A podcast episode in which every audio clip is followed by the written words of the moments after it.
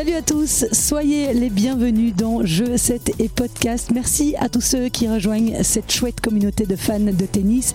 Nous voilà à mi-chemin de ce Roland Garros 2023, l'occasion de dresser le bilan de cette première semaine à la porte d'Auteuil, les surprises, les déceptions, les révélations de ces sept premiers jours. Et pour décrypter tout ça, eh bien, j'ai à mes côtés Xavier Legal, entraîneur français mais directeur technique de la fondation belge Hope and Spirit. Xavier a été coach d'Enzo Cuoco, de Geoffrey Blancano, actuellement classé à la 161e place mondiale. Il s'occupe aujourd'hui de Marie Benoît, joueuse belge sortie au premier tour des qualifs euh, de Roland Garros, malheureusement comme les neuf autres belges engagés. Xavier est breveté de la Fédération française de tennis et donc il me semblait être une personne idéale pour débriefer cette première semaine de Roland Garros. Euh, bienvenue Xavier.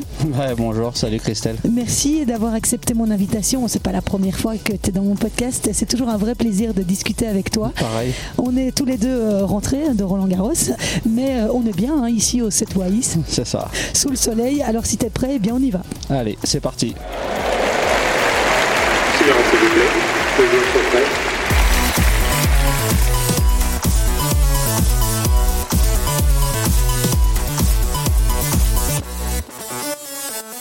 Voilà, donc je vous le disais, nous sommes euh, au 7 Waïs, sympathique petit club de tennis euh, bruxellois situé à Scarbeck. On s'était déjà vu ici il y a quelques mois pour rencontrer Marie Benoît, que tu coaches. Tu travailles euh, ici assez régulièrement. Tu as coaché quelqu'un ce matin ou tu as travaillé avec quelqu'un? Là, on démarre une collaboration avec un jeune belge, un jeune talent belge qui est passé un peu par la Fédé, qui est passé par chez Justine et qui là souhaitait voir un peu autre chose. Et donc, il nous a demandé à la fondation de l'aider un petit peu. Il s'appelle comment? Alors il s'appelle Romain Faucon. Donc pour l'instant on est on est voilà sur une phase de test euh, d'intégration au niveau de la fondation. Comme tu sais, comme vous savez, euh, euh, la fondation aide les joueurs qui le, qui le souhaitent, qui ont soit envie d'être avec nous en full time, même si c'est un peu compliqué pour nous, ou alors de les remettre un petit peu à flot par rapport à un petit manque de confiance ou pouvoir un peu autre chose. Mais on essaie toujours d'avoir euh, une, euh, une, certaine philosophie. Les intégrer, c'est bien. Maintenant, voir si lui aussi s'intègre, c'est différent. Et il a quel âge, euh, Romain Et Romain a une vingtaine d'années, je pense. Et il est euh, Serie A déjà Il est Serie A, il doit être 1200 à l'ATP. D'accord. Voilà, donc il, joue, très bien. Il a envie de repartir un petit peu sur de, sur de bonnes bases. Il a eu, après le Covid, il a eu un, petit élan compliqué. Donc on va voir un petit peu ce qu'on peut faire pour l'aider. Et puis tu vas nous donner quelques petites nouvelles de Marie, parce que moi je l'avais croisée à Roland Garros. Euh, oh, c'était dur, hein. elle avait vraiment euh, euh, loupé un petit peu son match du premier tour des qualifs. Elle était vraiment dépitée. Elle était blessée au bras. Tu peux nous en dire un petit peu plus? Oui. Marie Benoît, je précise, excusez-moi. C'est vrai que Marie évidemment, ça n'avait pas fait écho. Euh, on a essayé de garder au maximum euh, secret, on va dire, cette, mm. blessure euh, qui est intervenue dix jours avant le tournoi. donc évidemment, on n'avait pas fait pas passer de photos ni de vidéos de sa préparation parce qu'évidemment, elle était strappée. Mm-hmm. alors quelque chose qui n'est pas grave, hein, elle a juste une, juste une inflammation au niveau de l'avant-bras qui, qui évidemment a perturbé la préparation. On n'a pas pu jouer correctement, si ce n'est de la main droite. Mais bon, quand on est gauchère, c'est un peu compliqué. Euh, donc le rythme des tournois, elle l'avait pas. Euh, la préparation physique, c'est bien, mais quand c'est pas en réel, on va dire, mm. sans raquette, euh, c'est un peu plus compliqué. Donc on est arrivé un peu à, l'arrache, comme on dit vulgairement, et en essayant de voir ce qu'on pouvait faire. Après, ça excuse pas le match raté.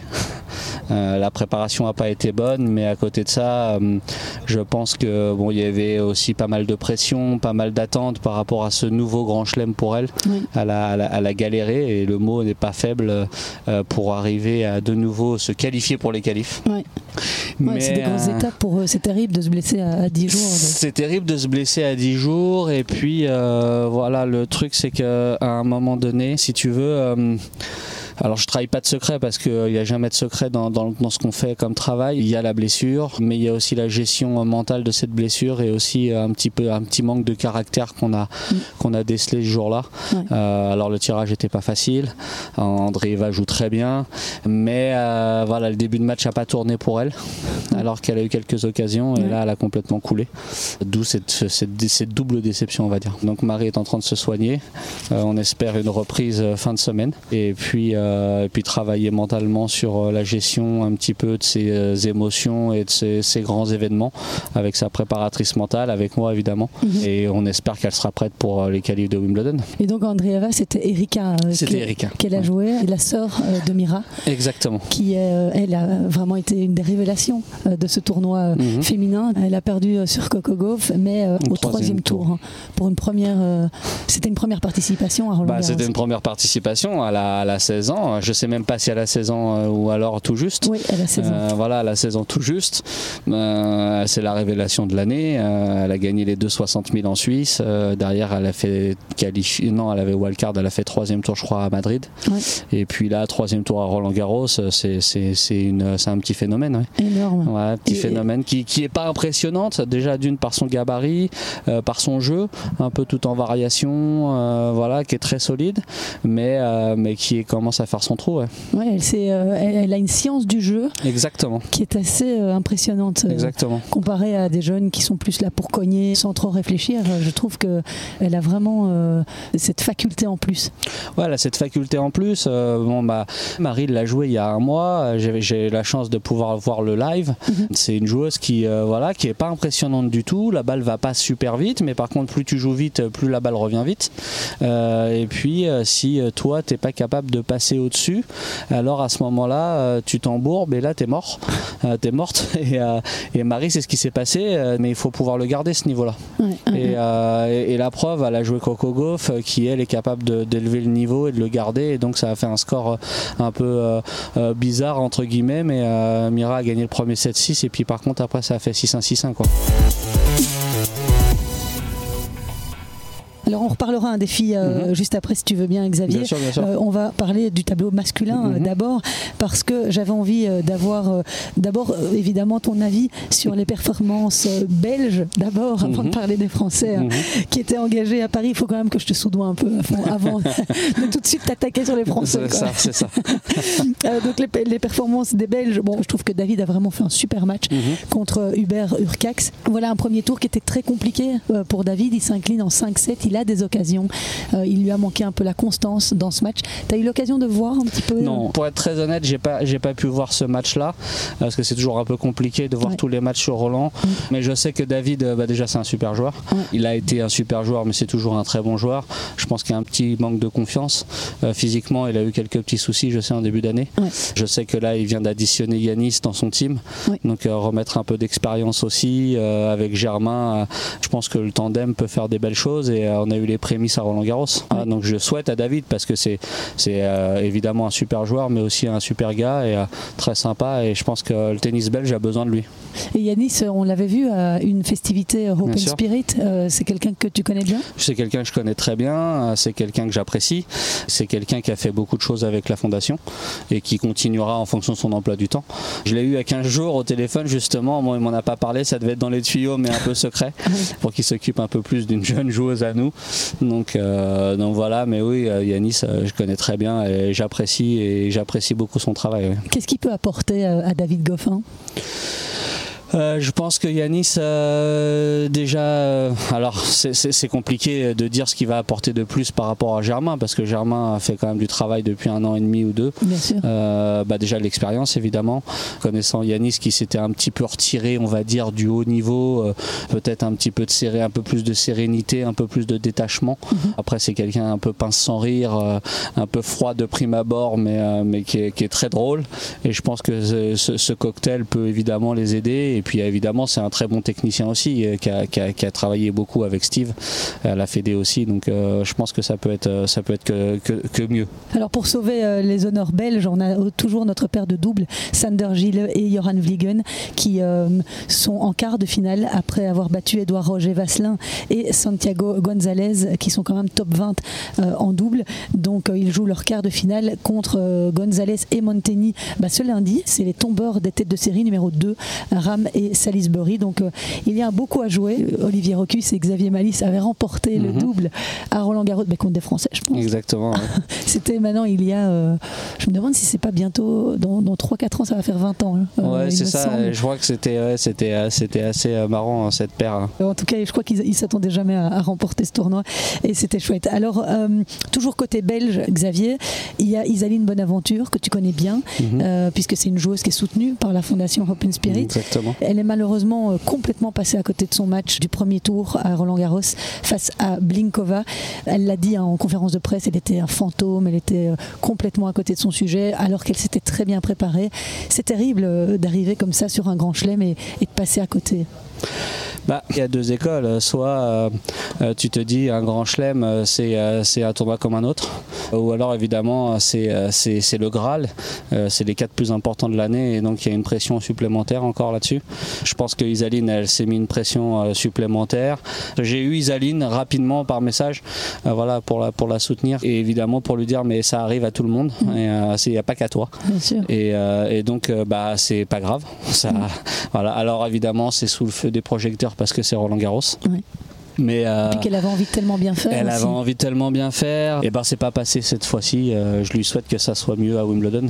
Ouais, Moi aussi, je lui souhaite elle vraiment. Pourra, elle pourra pas faire pire. Non, ben voilà. Comme Marie, donc euh, je pense que je pense qu'on leur souhaite de faire beaucoup mieux même. et puis il y a Marina Zanevska qui elle a perdu au premier tour en 3-7 contre Yulia Putintseva. Mhm. J'étais j'étais là, c'était vraiment un super match. Mhm. Malheureusement, elle n'a pas réussi à conclure. Mariana qui a annoncé d'ailleurs que ce serait peut-être son dernier Roland Garros. Je vous avais laissé un podcast à ce sujet euh, avec sa réaction. Elle souffre beaucoup du dos et elle expliquait, Marina, très émue après sa rencontre, qu'elle n'était pas sûre de pouvoir continuer à jouer dans ce Grand Chelem l'année prochaine parce qu'elle ne savait tout simplement pas euh, où euh, ça allait la mener. D'ailleurs, Marina qui a annoncé qu'elle arrêtait avec Geoffrey, hein, son coach. Oui, hein. tout à fait. Geoffroy Verrer Stratton, tu le connais un petit peu?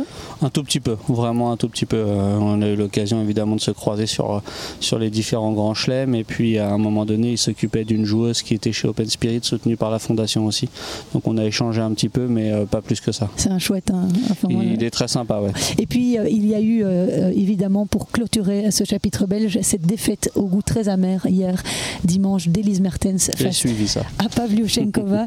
Je dis très amer parce qu'on a, on y a vraiment cru. Elise avait le match en main. Elle menait 6-3, 3-1, 0-40 sur le service de Pavlyuchenkova. Et puis pour finir, euh, la Russe a sauvé 7 balles de break pour ensuite effectuer un comeback incroyable et l'emporter 3-6, 7-6, 6-3 après plus de 3 heures de match. Elle avait déjà euh, signé euh, pareil exploit lors de ses deux tours précédents, Pavlyuchenkova. Elle s'était imposée après avoir perdu le premier set contre Samsonova au deuxième tour et contre Potapova au troisième tour. Et c'est une cliente, hein, cette Pavlyuchenkova, ancienne finaliste à Roland Garros en 2021. C'est une joueuse qui revient de blessure. Oui, c'est une joueuse qui revient de blessure qu'on connaît bien aussi parce qu'on a eu la, on a eu la chance de l'avoir avec nous euh, lors du stage à Abu Dhabi euh, à l'hiver 2019-2020. Euh, Donc bah, c'est une excellente joueuse qui revient de blessure, comme tu dis. et, genou gauche, Ouais, c'est ça, le genou gauche, mm. et qui est sur une bonne dynamique parce qu'elle elle rejouait vraiment très bien juste avant Roland Garros. Et j'ai regardé le match justement contre Elise hier. Mm. je m'intéresse beaucoup aux Belges quand même. et donc, donc Elise passe pas très loin. En plus, c'était c'est une partie de tableau qui est un peu dégagée, comme mm. Elise a battu Pegula euh, juste avant. Et c'est vrai que c'est vrai que peut-être un peu de stress, mais j'ai entendu qu'elle était aussi euh, gênée par quelques soucis physiques, Elise. à la hanche, elle a dit euh, en conférence de presse. Voilà, donc Après, ça ressemble à tous les matchs de tennis que tu vois maintenant. toutes les joueuses et les joueurs ont des occasions parce que c'est de plus en plus serré. Et puis, bah, chez les filles, ça 6-3, 4-1 ou 6-3, 3-1, c'est vraiment pas gagné. c'est jamais fini. Non, c'est une spécificité du tennis féminin et bah, parce que le service n'a pas n'a pas cette importance qu'on peut voir chez les hommes et donc bah, un break est entre guillemets vite rattrapable. Et, pourtant, Elise, elle a vraiment elle sert très, très bien, servi. Elle, sert très bien, elle était à je ne sais plus combien de moyenne, mais elle ah avait des, balles à 184 km/h. Ah elle servait très fort en deuxième balle aussi mhm. pour essayer de mettre un maximum de pression euh, sur Pavlyuchenkova. C'est peut-être ça aussi qui a provoqué euh, ces quelques doubles fautes. Euh. Peut-être, peut-être. Je sais qu'il y avait un peu de vent hier sur Paris.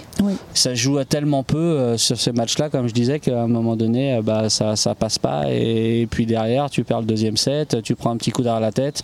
Il suffit qu'il y ait un petit problème physique et, et derrière, le troisième set a déroulé pour, pour Anastasia. et puis il faut pas oublier que Pavlyuchenkova a été 11e mondiale en 2021. C'est justement l'année où elle a été en finale, à Roland Garros contre Kreshikova. Et donc voilà, elle a aussi été quart de finaliste dans tous les tournois du Grand Chelem. oui, non, mais c'était une superbe joueuse. C'est une superbe joueuse. Hein. Donc c'est vraiment beaucoup de regrets pour, pour Elise qui, mhm. qui, est passée tout près, mais elle était satisfaite quand même de son parcours à Roland Garros. Je te propose d'écouter Elise Mertens. je pense que j'ai pas mal joué. elle a très bien joué aussi parce que elle frappe vraiment fort. Donc pour moi, c'était vraiment difficile de, de faire des coups gagnants et tout ça. Donc euh, ouais, euh, difficile, c'était serré. Euh, deuxième set, c'était pas un mauvais, euh, mauvais niveau. Mais euh, ouais, je pense qu'elle a vraiment monté le, le niveau en deuxième et troisième set. Ouais. Je suis fière de, de jouer le quatrième tour, mais ouais, je voulais plus sûr. Je suis allez, tellement déçue aussi, hein, parce que si tu veux gagner, si tu veux faire de, de bons tournois, c'est normal que tu es déçu, je pense. Mais aussi un peu fière parce que je disais qu'en début du tournoi que je voulais faire euh, le même que l'année passée, c'était quatrième tour ou un peu plus. Ouais, c'était presque un peu plus.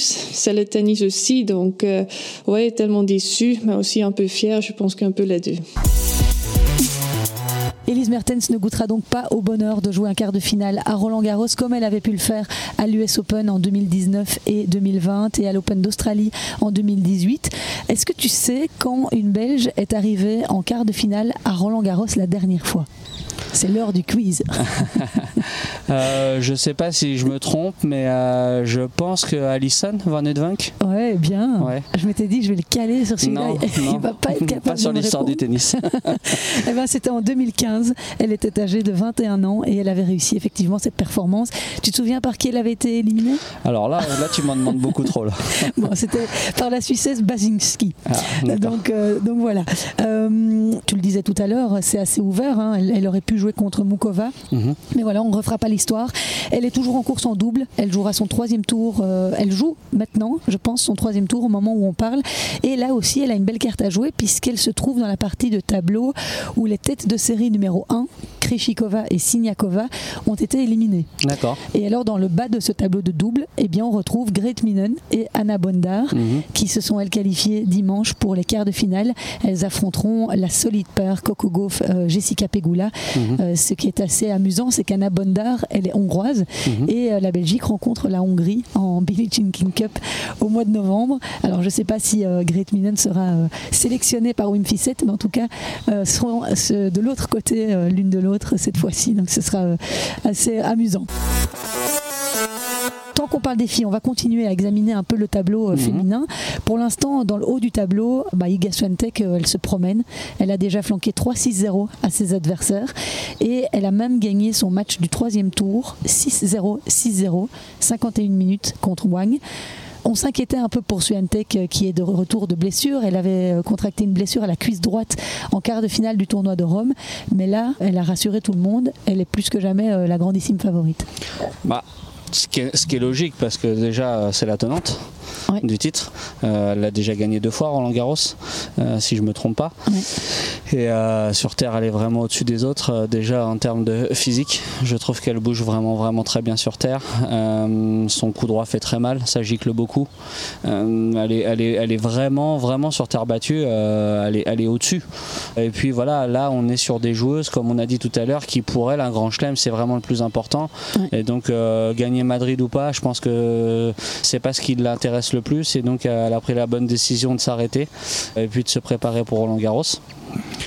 oui, elle fait figure d'épouvantail. Euh, pour aller la chercher, il va falloir être euh, bah, pareil, euh, plus puissante, tenir sur la, sur la durée. Et il n'y en a pas beaucoup qui savent le faire. Ribakina, mais Ribakina est plus là. Alors justement, dans cette, partie, dans cette partie de tableau, elle est partie. Elle est, voilà, elle avait, alors je sais pas ce que c'est exactement, mais en tout cas, je pense que c'est la grippe. J'ai pu discuter avec son coach, mais parce que je connais très bien le coach de, de Ribakina qui, voilà, qui voulait pas en dire plus, mais en tout cas, elle était bien malade. Puis il y a toujours pareil aussi euh, qui est encore là. Mais 11, 11, si tu veux, sur terre battue est, un tout petit peu moins efficace, on va dire, parce que ces variations embêtent un tout petit peu moins.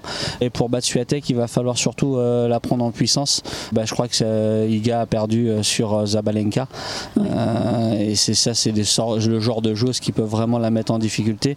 Ou Caroline Garcia, qui va la mettre en difficulté en lui mettant la pression, en la laissant pas développer son tennis.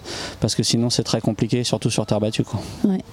Alors oui, on, Jabor, on en parlait, la Tunisienne euh, mhm. qui est assez solide cette semaine, elle a mhm. cédé son premier set euh, du tournoi au troisième tour mhm. face à Olga Danilovic, qui est la tombeuse d'ailleurs de Yanina Wickmayer en, en qualif. Mais donc elle est en huitième, en Jabor, et elle jouera euh, contre l'américaine Bernarda Pera. Donc là, un huitième de finale qui peut être à sa portée. Oui, c'est à sa portée. Après, c'est pareil, on n'est pas vraiment à 100% sûr du, du, tennis de 11 de ces derniers temps parce qu'elle a été blessée. Elle a été longtemps arrêtée. Mais bon, pareil, 11, c'est une valeur sûre du tennis mondial euh, depuis maintenant 2-3 euh, ans. Euh, et, c'est sûr qu'il y a plus difficile comme huitième de finale. maintenant, Bernarda n'est pas à sous-estimer parce que ça peut, elle peut vraiment créer la surprise aussi. et puis elle n'est pas au troisième tour. Oui, bien sûr, bien sûr, bien sûr. De toute façon, tout le monde joue bien. Donc, Un huitième de finale pour Hans Jabeur, c'est son meilleur résultat, Roland Garros. C'est ce que je te disais, voilà, c'est Roland Garros où elle est la moins à l'aise, on va dire. elle les avait atteints en 2020 et 2021. Mhm. L'année passée, elle était sortie au premier tour. Mhm. Mais bon, euh, elle est quand même finaliste des, derniers Wimbledon et, US Open. US Open euh, et puis ex numéro 2 mondial, Hans Jabor. Et Caroline Garcia, on en parlait là tout de suite, euh, elle perd sur Blinkova au premier tour. Énorme déception. C'est deuxième tour. Elle avait réussi à sortir de ah son premier tour. Euh, oui, énorme déception euh, par rapport à ce que Caro est capable de, produire euh, dans les, dans les bons jours et surtout dans les bonnes périodes. bon, là, après, c'est une mauvaise période pour, pour Caro, clairement.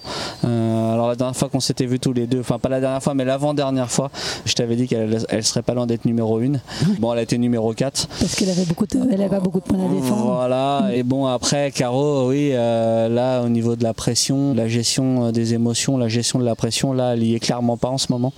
depuis qu'elle a gagné le Masters, euh, je pense que les attentes euh, ont été beaucoup trop élevées. Alors après, évidemment, c'est légitime. Hein. Tu viens de gagner un Masters, tu as fait demi-finale à l'US Open, donc tu as des attentes. Malheureusement, ces attentes élevées ont été couplées à un choix. alors je sais pas ce qui s'est vraiment passé. C'est pareil, son coach, qui est de nouveau son coach. il y a eu un changement de structure impromptu et je pense que ça lui a cassé un petit peu la dynamique. Donc euh, voilà, elle est, de nouveau avec Bertrand. Euh, alors elle s'est séparée de sa kiné préparatrice physique, mais, euh, mais elle est de nouveau avec Bertrand et je lui souhaite de revenir dans de bonnes dispositions parce que là, les saisons qui, la saison qui continue normalement est plus propice à son tennis, le gazon, le dur. Mais oui, c'est une vraie déception. Après, c'est pas nouveau à Roland Garros. Oui, justement, tu, me tends la perche pour te parler des, 29 Français en lice qui, que 29 euh, Je crois 19 euh, hommes, 10 filles. Euh, voilà, au deuxième tour, Arthur Rinderknecht, éliminé par Taylor Fritz, bah, a sonné le glas des ambitions françaises. Mhm. Tu veux passer à la question suivante? Je peux passer à la question suivante. Peut-être que si on en avait 50 l'année prochaine, peut-être qu'on espérerait un troisième tour au moins. Euh, non, mais c'est terrible. Euh, c'est pas l'énorme pression, euh, justement, qu'on leur met Si, si, évidemment, c'est un grand chelem à la maison. c'est quelque chose qui est important. voilà, on, ne peut pas nier que Roland Garros te rattrape.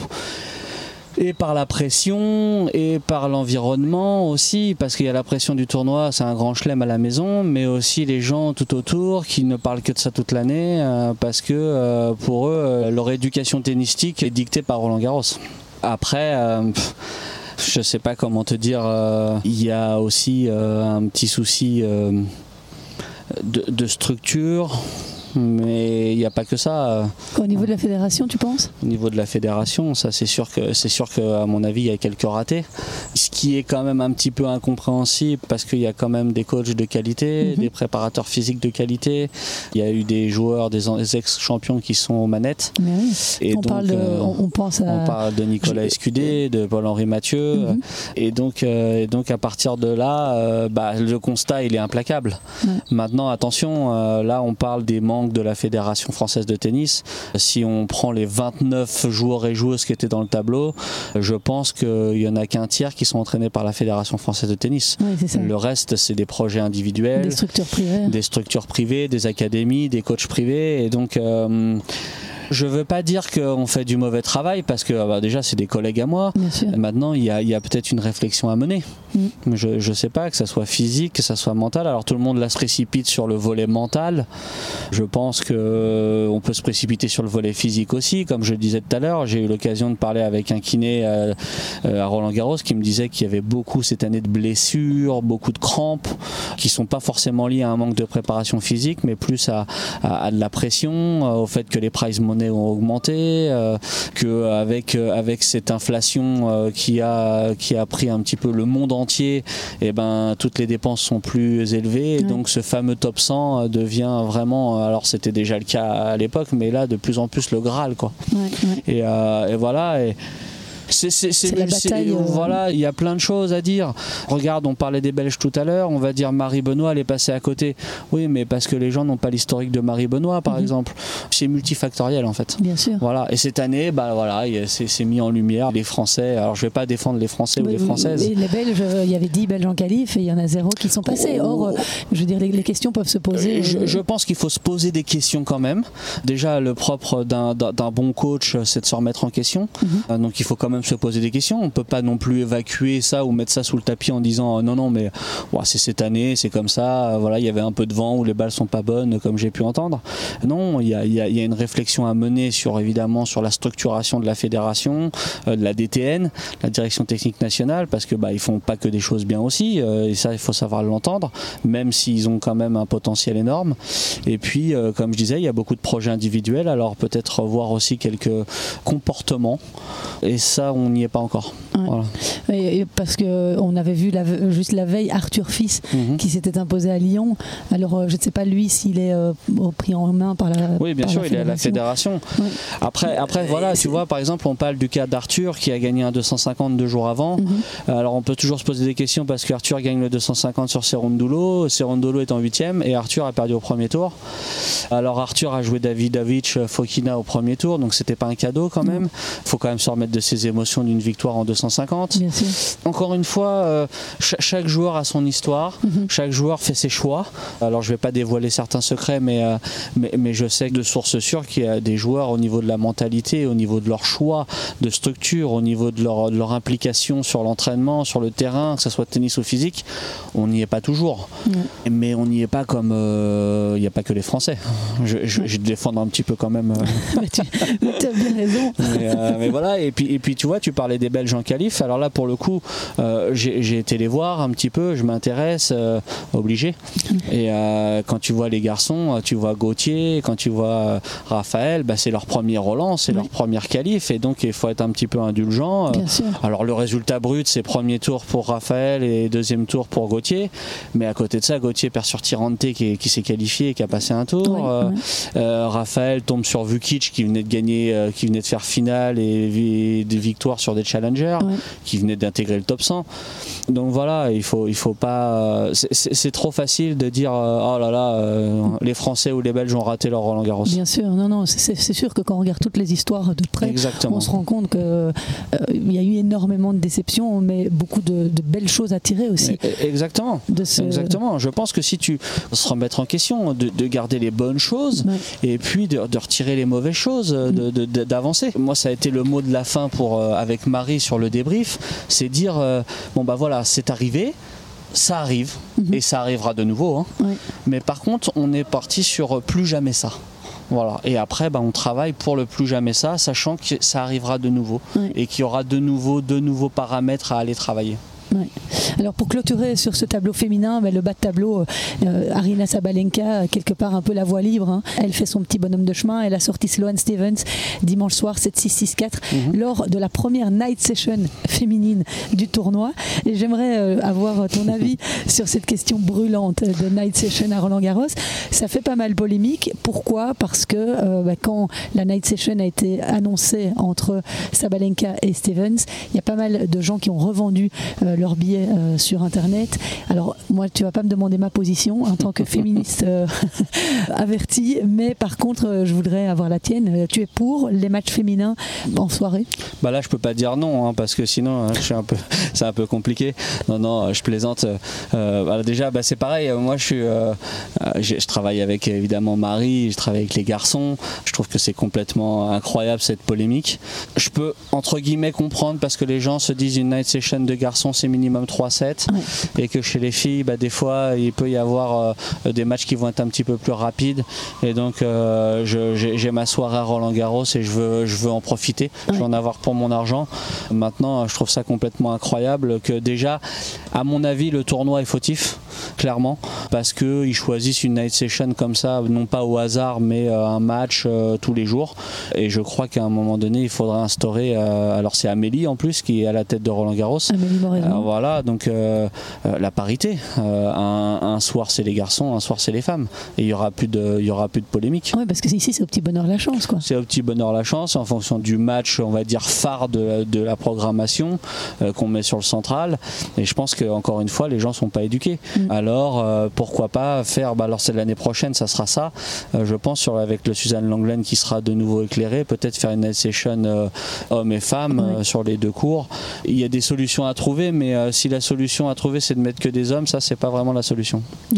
Et en parlant de ces night sessions, euh, j'avais envie d'embrayer sur euh, ce public français, enfin français pas que.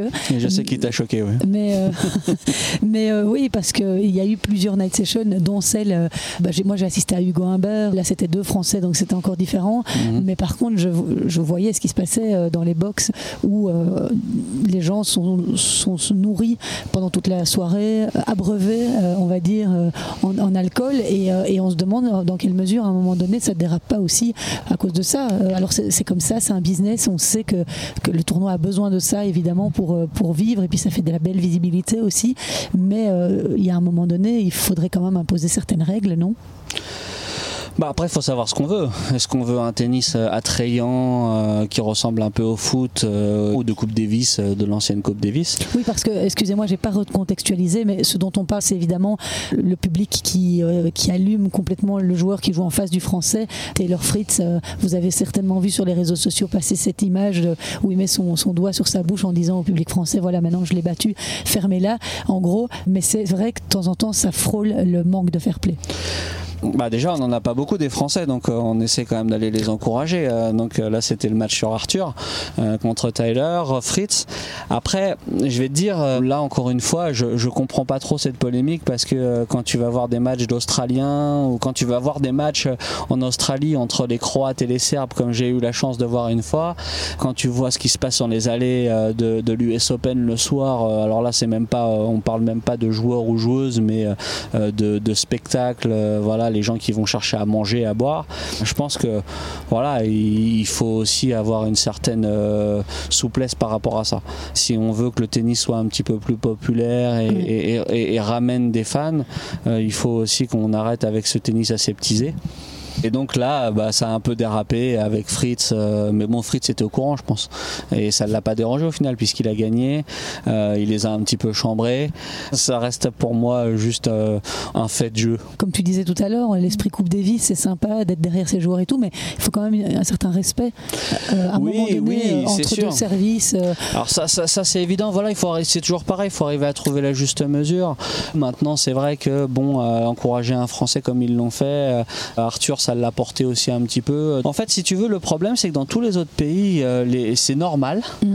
Et comme en France, ça n'a jamais été vraiment la norme, euh, on est, comme je disais, dans un, dans un petit cocon aseptisé, et ben, bah, finalement, peut-être qu'il faut en sortir aussi un petit peu. Mm. En Australie, c'était pas comme ça non plus. Il y a 20 ans, moi j'étais à l'Open d'Australie en début des années 2000. On trouvait que le public était très respectueux, justement, très sportif, connaisseur.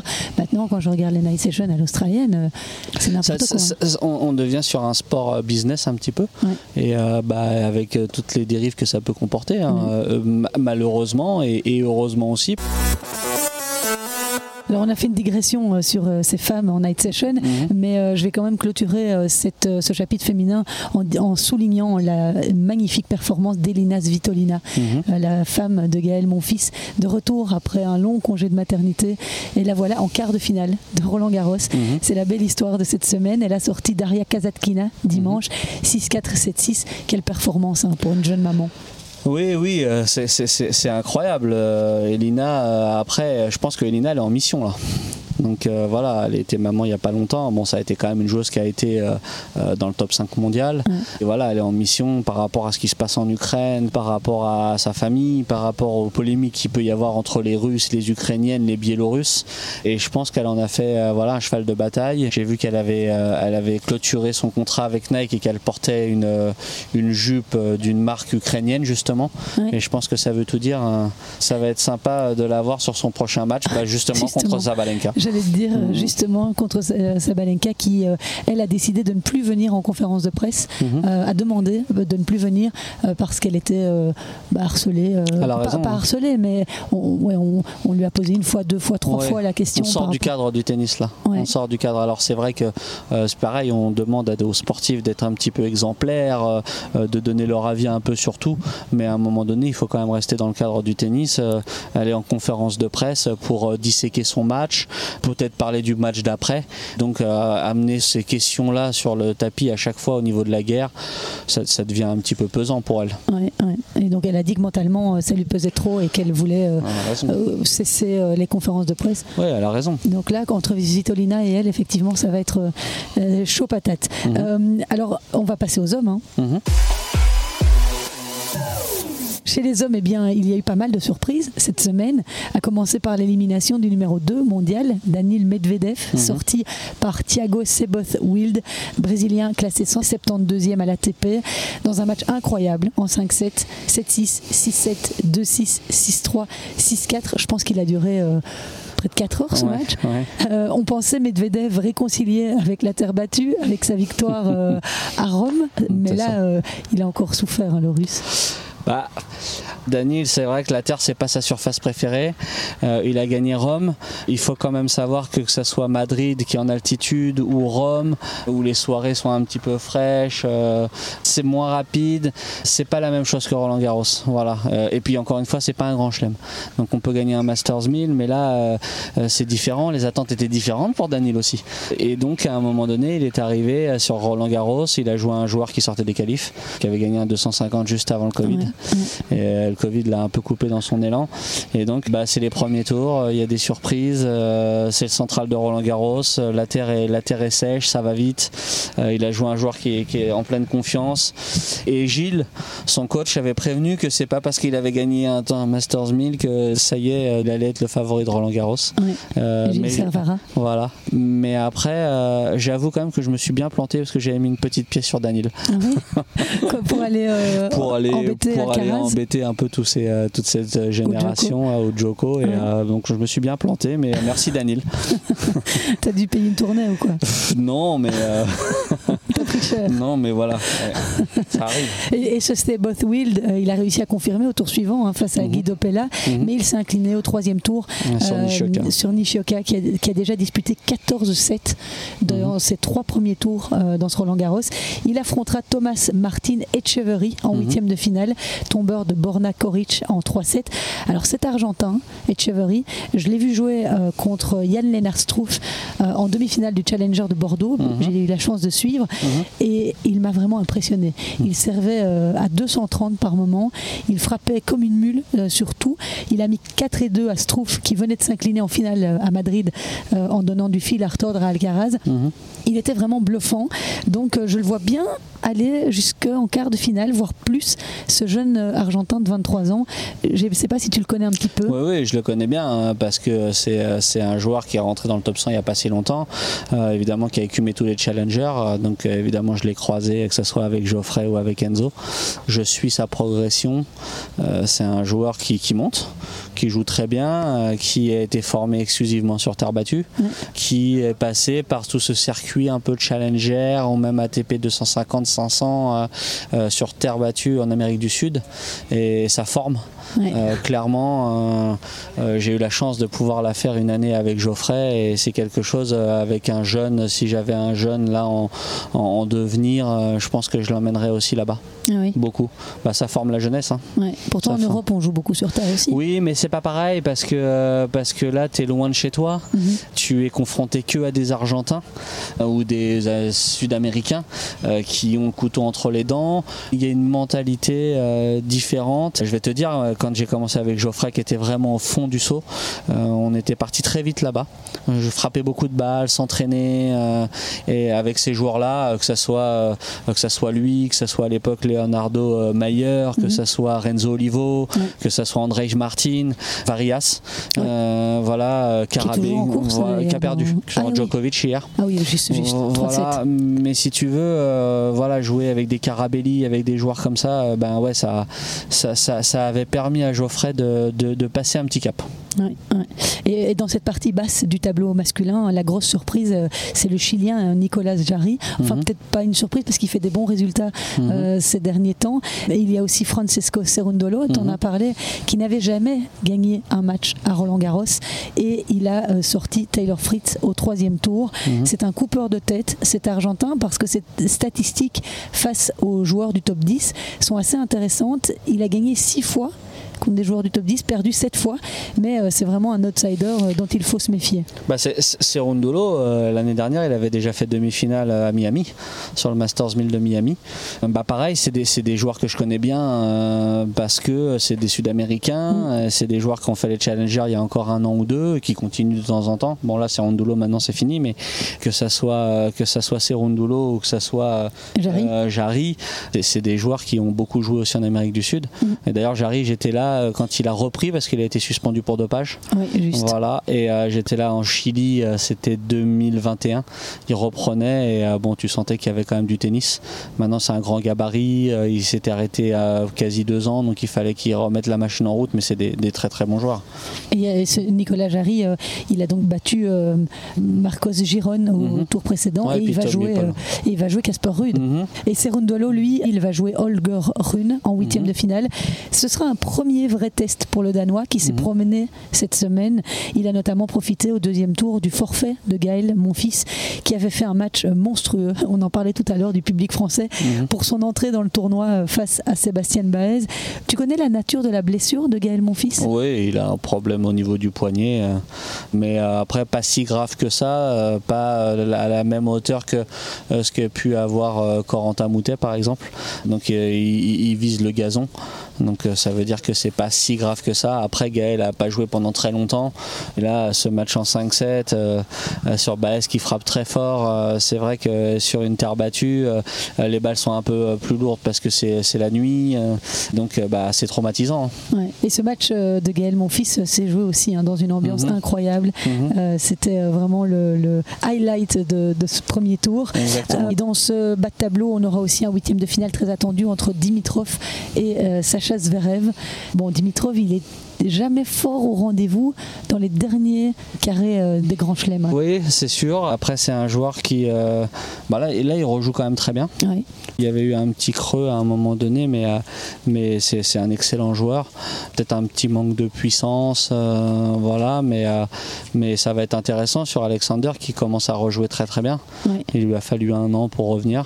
Je lui souhaite que ça revienne parce que c'était dramatique ce qui, ce qui lui est arrivé. Quoi. en remontant sur le central de Roland Garros, il a dû avoir un petit pincement. Un petit pincement, mais, mais en même temps, voilà, on avait eu la chance de jouer avec lui en Australie et donc on avait discuté un petit peu avec son coach qui disait que de toute façon, il serait pas remis en état et performant avant, avant Roland Garros ou Wimbledon, c'est-à-dire un an. Quoi. Ah C'était prévu.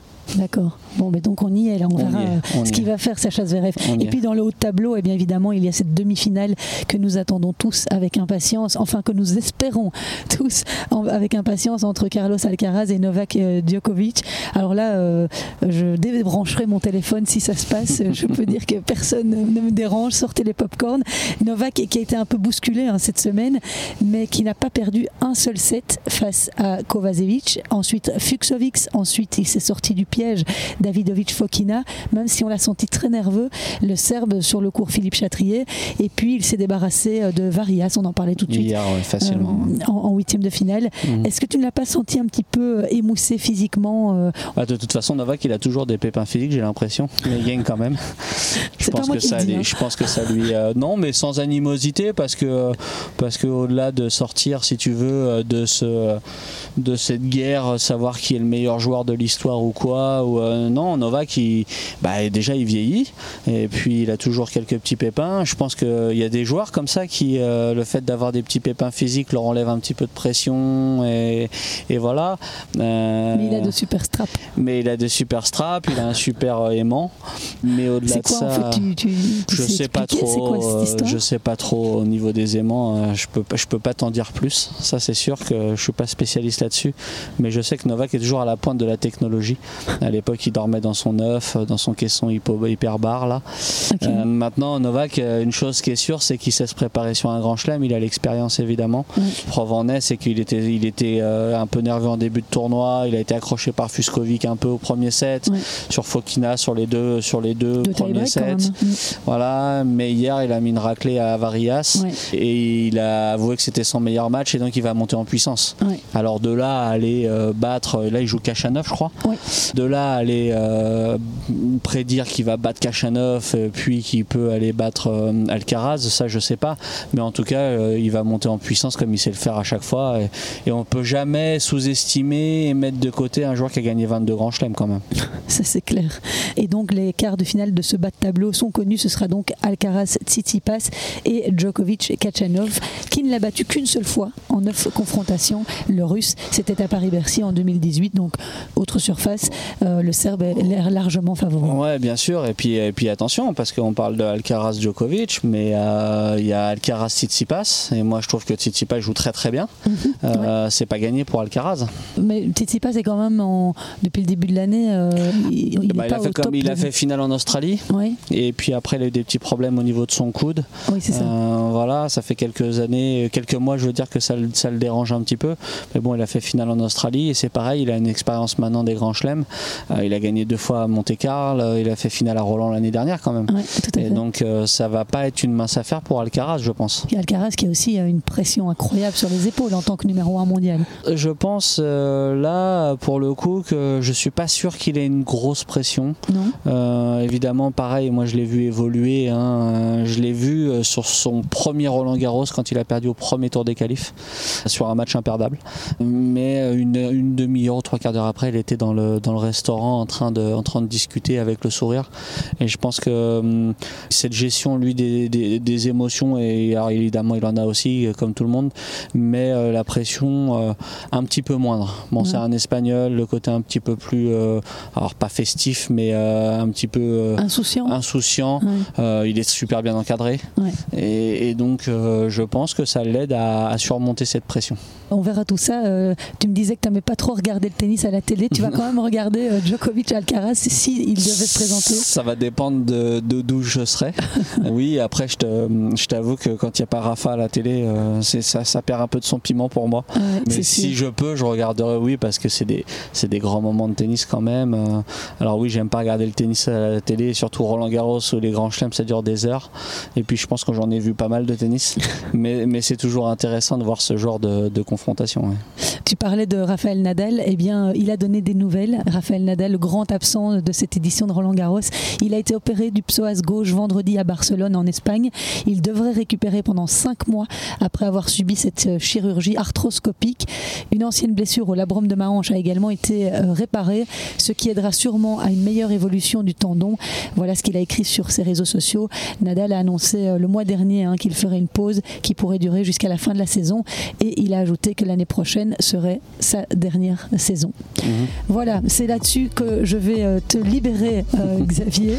Merci en tout cas d'avoir accepté de, débriefer ce Roland avec moi. C'était très sympa. On est bien là. Hein on est bien. Il fait très beau. alors on va dire que c'est comme d'habitude en Belgique. Euh, écoute, c'est comme à Roland Garros. Hein. Voilà, que c'est comme à Roland Garros, que ça continue comme ça. On est très bien. On va retourner au travail. Et c'était un plaisir d'être avec toi. Toujours un plaisir de parler du tennis français et de ses euh, déboires. Mais euh, on, reviendra en tout cas. Voilà. Et merci beaucoup Xavier. Et puis je vous dis rendez-vous la semaine prochaine pour débriefer eh bien, la finale, les finales et la deuxième semaine de ce Roland Garros. Merci à tous d'avoir été au rendez-vous.